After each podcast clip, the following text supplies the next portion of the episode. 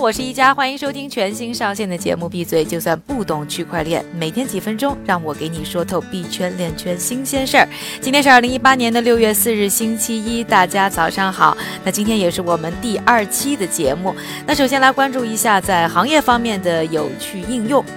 首先来关注一下，它在我们中国健康保险业有一些什么样的前景？由阿里巴巴的马云、腾讯的马化腾以及平安保险的马明哲三匹老马共同创办的众安，不但已经把保单的信息放在区块链上了，还参与到了和一百多家医院数据共享的项目中，准备利用区块链技术安全的处理患者的数据以及财务信息。你可能要问了，这个听上去不就是一个数据库的事儿吗？难道现有的数据库技术还不够成熟吗？数据库的技术是挺成熟，但是说到安全性、透明度和整合能力，就呵呵了。先说这个安全性啊，过去几年的时间里啊，从大银行到医疗机构，各种大型机构数据泄露的事件是层出不穷。黑客攻击说到底呢，想要的就是大量用户的数据。这些数据可以在黑市上啊以高价进行买卖，可以造假去贷款，可以创建假身份，做各种你想得到和想不到的事儿。而对于公司来说，用户的数据管不好，直接就是造成信誉下降、股价下跌以及生意的流失。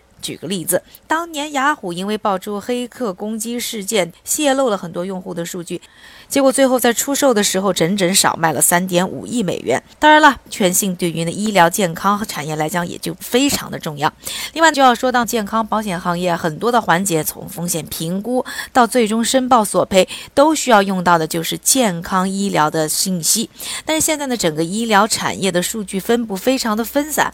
而且没有一个好的确认信息的。体系，如果能够高效的进行整合，并且对于真实性进行检验的话，就能提高健康保险行业当中的准确性，并且降低周期和成本。但是同样又是因为病人隐私的问题，让医疗产业的数据啊进行整合变成一件非常困难的事儿。但是呢，有了区块链就不一样啦。这一百多家医院进行数据共享之后，利用区块链不可篡改的特性，可以提高数据的安全性和可靠性。同时呢，很多的数据处理的时候不需要透露病人的隐私，这就让像中安这样的保险公司在确认信息的时候可以变得更加的安全和方便。这对于整个的健康保险产业来说都有非常大的意义。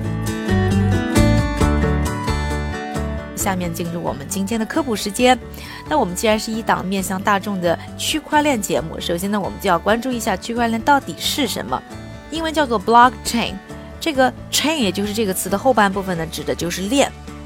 那链啊，就和手链、项链呢没有什么区别，只不过呢，组成这个链条的不是珍珠或者是珠宝，而是区块。每个区块都会记录着数据，环环相扣连在一起，就变成了数据区块链。不过项链可以被剪断，区块链却怎么也剪不断，因为呢，上一个区块之间的一些信息通过 hash 的技术会记录在下一个区块上，所以如果你想改变一个区块上的信息，就意味着你要改变整个链条上的所有信息，也就让区块链变成了更加安全可靠的代名词。说完今天的要闻以及我们一些科普信息，下面要介绍的是我的小助手，他为大家准备了更多链圈币圈的一些短消息。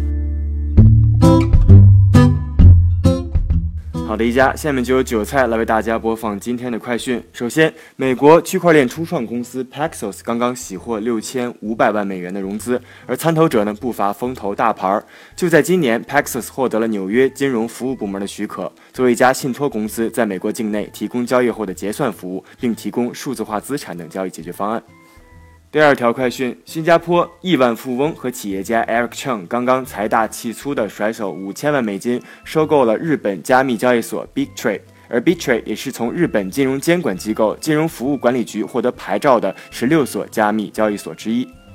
第三条快讯：以太坊的创始人威神最近放话说了，以太坊网络未来能够处理每秒一百万次交易。而另外，威神最近还驾到北京，在以太坊技术应用大会上。分析了相关技术的最新进展，而这次大会也是涉猎广泛，讨论了以太坊技术原理构架和工具、智能合约和 DAPP 的开发、网络安全与隐私等等。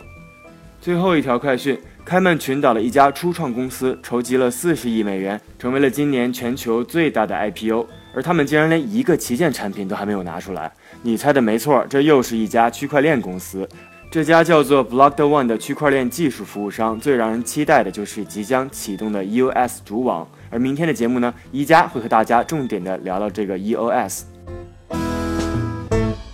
最后再给大家说一说币价走势。根据 Crypto Market Cap 的数据，截至北京时间六月四日零点的二十四小时里，市值前一百的数字货币中，多数都在小幅上涨，而上涨幅度最高的依旧是火币，涨幅高达十三点一六。谢谢韭菜为大家准备的各种短消息和最新的币价走势，感谢各位的收听，我是一加，明天我们同一时间继续一起闭嘴。